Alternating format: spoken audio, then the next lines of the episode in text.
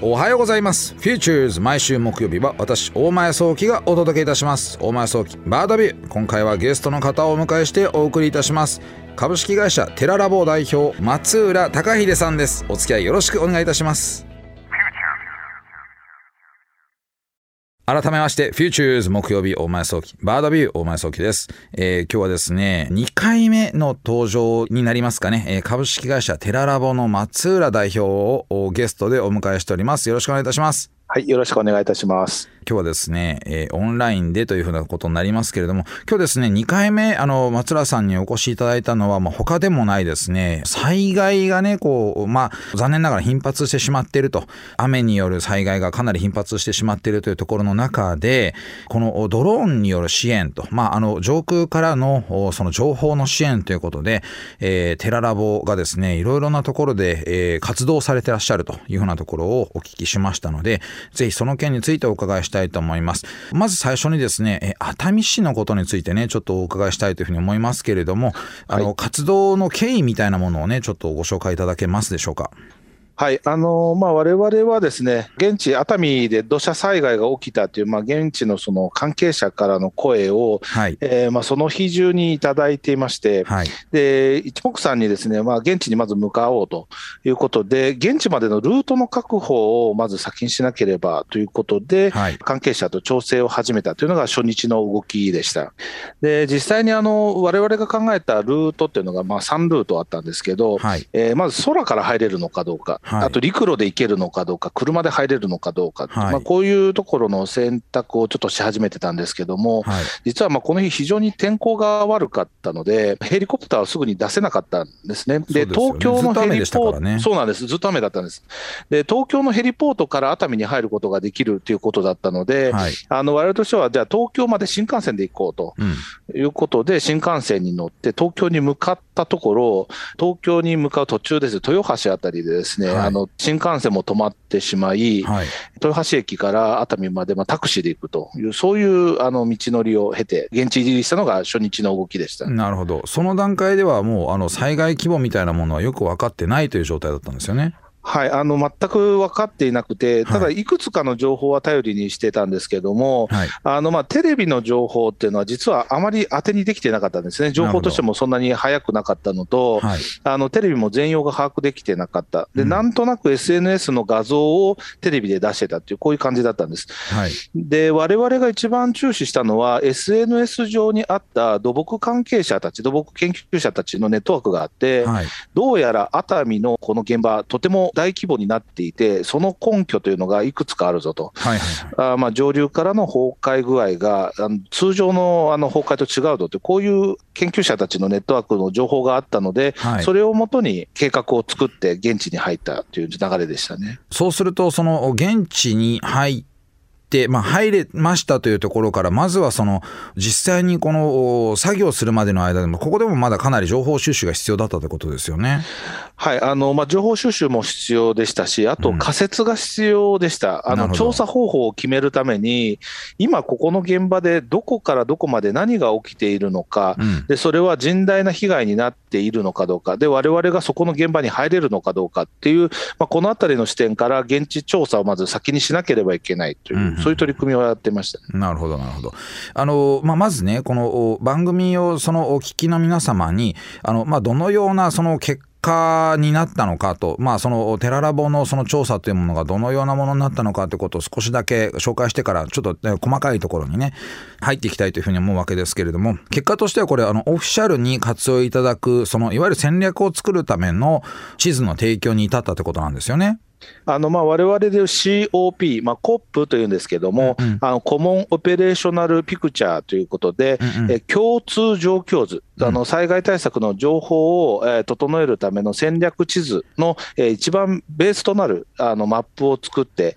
えそれを現地にあの入れさせていただいたというのが、まあ、最も大きなあの成果のところになります。はいはい、でドローンというのは、今、空中から数百枚の写真を撮ってきて、それをもとに3次元データ化をし、うんそれを平面図面に変えたり、あと高さのデータの出る標高データっていうのを作ることができるんですけど、この地図を正確に作るっていうのをいち早くやったのが、このドローンの役割となりました。じゃあ、その、またその現地入りしたところからの話、これやっぱりその、なかなか現地入りして、その地図を作り始めるまでの間というのも、これ今、あの、いや、入るとやっぱ混乱をしてるわけですよね。はい、もうあの非常に混乱してました、あのまあ、まず宿泊場所の確保というところからも混乱していまして、はい、現場ではです、ね、まあ、報道機関、特に NHK の関係者たちが大量に入って、ですね、うん、あの情報収集するために宿も押さえてたんですが、われわれも通信回線を確保しないといけないということから、はい、まあ、携帯電話の通信がまずつながるのかどうか、でホテルに入ったら、そこの w i f i のスピードがどれぐらいなのか、でこれはわれわれも実は解析はもう現場でやらずに、われわれのテララボの本社であったり、福島の拠点であったり、まあ、こうしたところにワークステーションがありますので、はいはい、ここにデータを一気にこう送るっていうことをやってたんですけども、うんうん、あそうした通信環境を整えるっていうことが、あの一番最初に我々がインフラ整備として整えた作業でした。その現地、やはりその捜索隊がすぐにこう、ね、こう作られたと思うんですけれども、まあ、その中で、その地図を提供する活動というものは、すぐにこう受け入れられたのでしょうか？実は地図のデータっていうのは、まあ、デジタルデータ化されているっていうこともあって、そのデジタルデータをまず可視化するっていうところができたかどうかっていう、こういう話がまず一つあります。これはあの今、行政もですね GIS といって、あの geo information system っていうので、あの地理空間情報があの運用できてるかどうかというところが重要になるんですけれども、はい、これと重ね合わせることができるかできないかというのが一つの指標となったところです。一方で、印刷してデータもお渡ししましたので、はい、あの印刷データに直接被害のあった家、家屋をですね手書きで書いたりするという消防職員たちの取り組みなんかも現場で行ったところでした、ね、そうすると、その、ま、作業そのものは、あのま先日ちょっとお聞きしていたら、その一気にこの250枚あのドローンで撮影したものを、この1枚のの画像にする、まあ、それをオルソ化するみたいなことって言い方されるんですよね。はい、まあ、そのオルソ化をしたものをすぐにそのプリントアウトして提供するところまでを迅速に行ったということなんですよね。はい、まあ、おっしゃる通りでしたね。あの、うん、まあ、現地でまあプリントアウトするっていうのは、結構なんです場所探すのも大変だったんですが、最近はコンビニエンスストアのプリンターっていうのが非常に有効に動かせますので、はいはいはい、あのホテルでさまざまなデータ解析した結果、コンビニデータを送って、ですねそこで大量の印刷をかけて災害対策本部に持ってったりとか、まあ、そういう取り組みを今回行っていました、ね、はい。そのテララボといったその中継車があって中継車が行ってこう作業するみたいなことも結構ねこうやってらっしゃるじゃないですか。割とその、はい、こう中継車を起点としてこう戦略を作るみたいなことありますけども今回さすがにその中継車入るルートがなかなか確保できなかったので、はい、まずあの身一つで行ったということなんですかね。そうですね。もう体とも本当カバン1個持って現地にまず入ると、うんうん、で中継車は実はですね遠隔地にあってもコントロールができるので、はいはいはい、あの中継車自体福島に置いてあったんですがそこのワークステーションっていうのは今回あのデータ解析をするために、無人の状態で解析はずっと行われた状態でした。なんかかっこいいですね、めちゃくちゃ。そのその仕組みそのものはすごいかっこいいですね。どこにいても中継車使えると。そうですね。常にオンラインな状態になってるってことですね。そういうことですね。今回本当突然のね、こう活動だったわけですけれども、どういった部分が難しかったんですかね？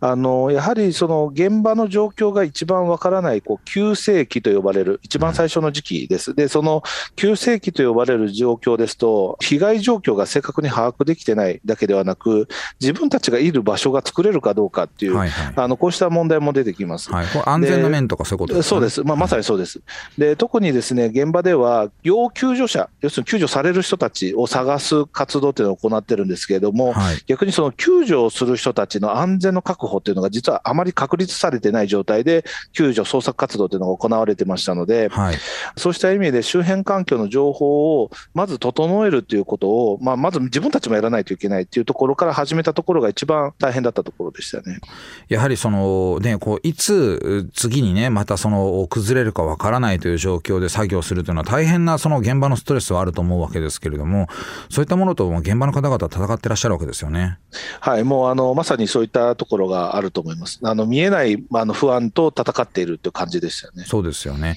で今回そのかなりまあ土砂の量が多かったのもあり、幸いなことにねあのご存命で救助された方もいらっしゃるわけですけれども、相当こう難易度の高い現場だったというふうに感じましたがいかがだったんでしょうか？まあ、5万流米を超えるあの土砂が一気に流れ出た、まあ、現場です。うん、で特に、まあ、今回、水をたくさん含んだ土ではあったんですけど、どちらかというと水分の方が多くて、うん、でそのもう土砂というよりは、本当にしゃびしゃびなあの水のような形で、まあ、押し寄せたという現場でしたので、はい、スピード感というのが通常の土砂災害よりも速かったというふうな印象は非常に強い場所でした。はい、あのそうした意味合いでの、やっぱこう被害の大きさと、そのなんて崩壊するスピードの速さっていうのが、まあ他の現場にはなかったものだというふうに感じられますねそれはあのやはりこの、ね、テララボはかなりその災害現場を見てこられたというふうに経験があの終わりだと思いますけれども、その中でも見たことのない規模ということですかね。はい、もうおっしゃる通りでした。あの麓の町だけ見てると、ですね通常の土砂災害が押し寄せたような場所なんですけど、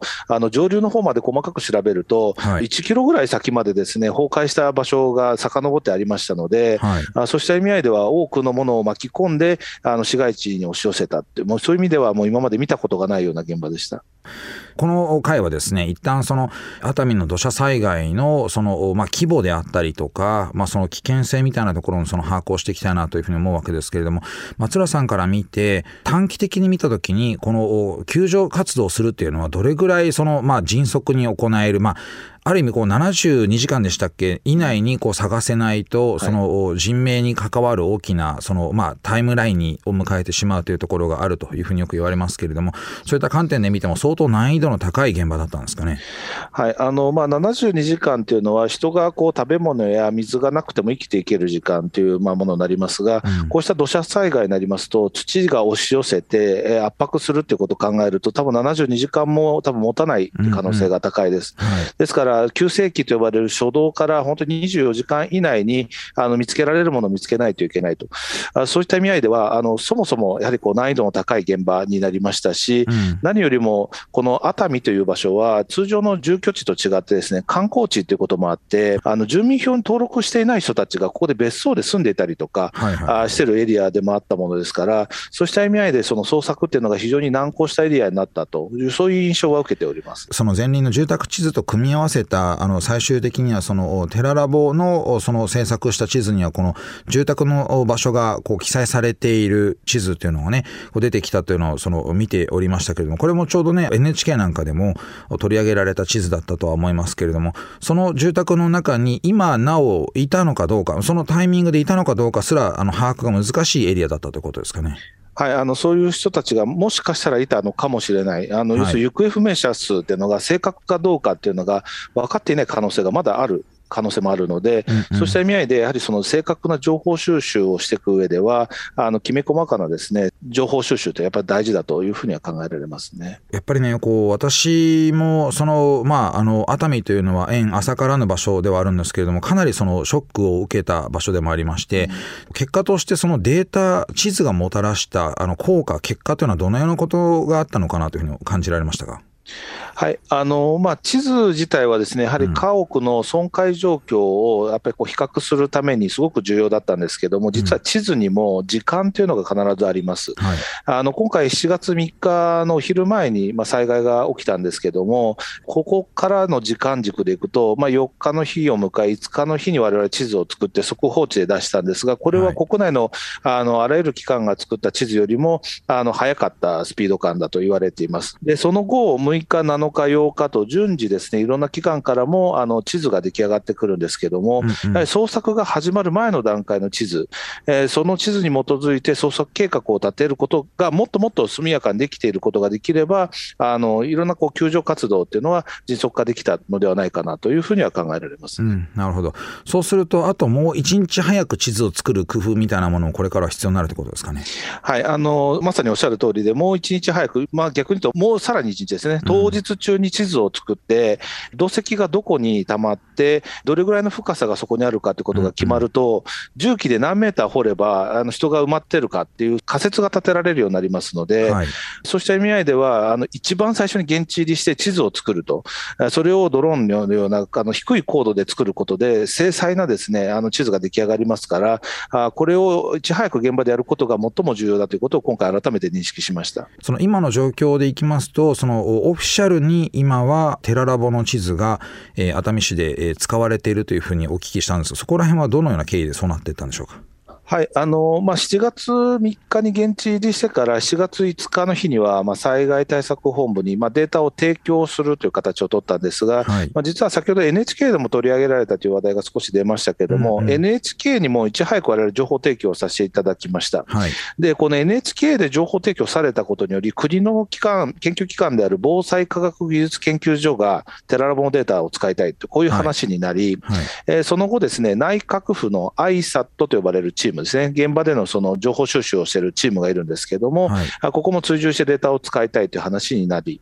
えー、7月の12日、1週間経った頃には、災害対策本部の家屋の損壊状況をしっかり照らし合わせるために、一番最初のあの地図データ、テララボのものが有効であるということで、えー、この内閣府の ISAT を通じて、えー、テララボのデータと、あとはあの町内 GIS っていうんですけど、市役所が持っている地図データを重ね合わせるということが、まあ、実現したという、そういうタイムラインになりますその町内 GIS がその加わったことによって、どの家屋がどんな被害を受けているのかが詳しく見ることができるようになったということですかね。はい、おっしゃる通りですね。あの、町内 GIS はおそらくですね、道路とかですね、水道とか、さまざまな市役所が管理しているデータも重ね合わせることができるようになりますので、家屋以外にもいろんなものが見えてきているんではないかというふうに想定はされます。お送りしてまいりました Futures 大前早期バードビューいかがでしたでしょうか？今週はですねテララボの松浦さんをお迎えして熱海の土砂災害のことについてお聞かせいただいたわけですけれども今回の土砂災害この支援を迅速に行うことが必要だったというのはこれ松浦さんもねあのそういうふうにおっしゃってましたが私もそう感じました。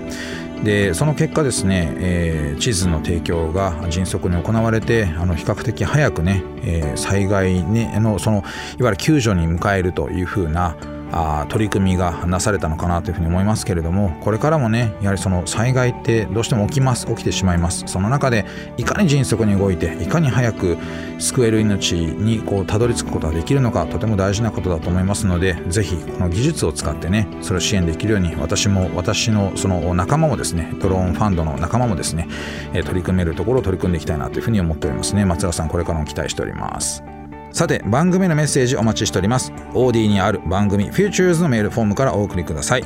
OD では番組情報のほか音声ポッドキャスティングも配信しております。また音声ポッドキャスティングは Spotify でも配信しております。Futures 大前早期バードビューで検索してみてください。番組 Facebook ページでも情報発信しております。Futures 大前早期バードビュー。私とはまた来週お会いしましょう。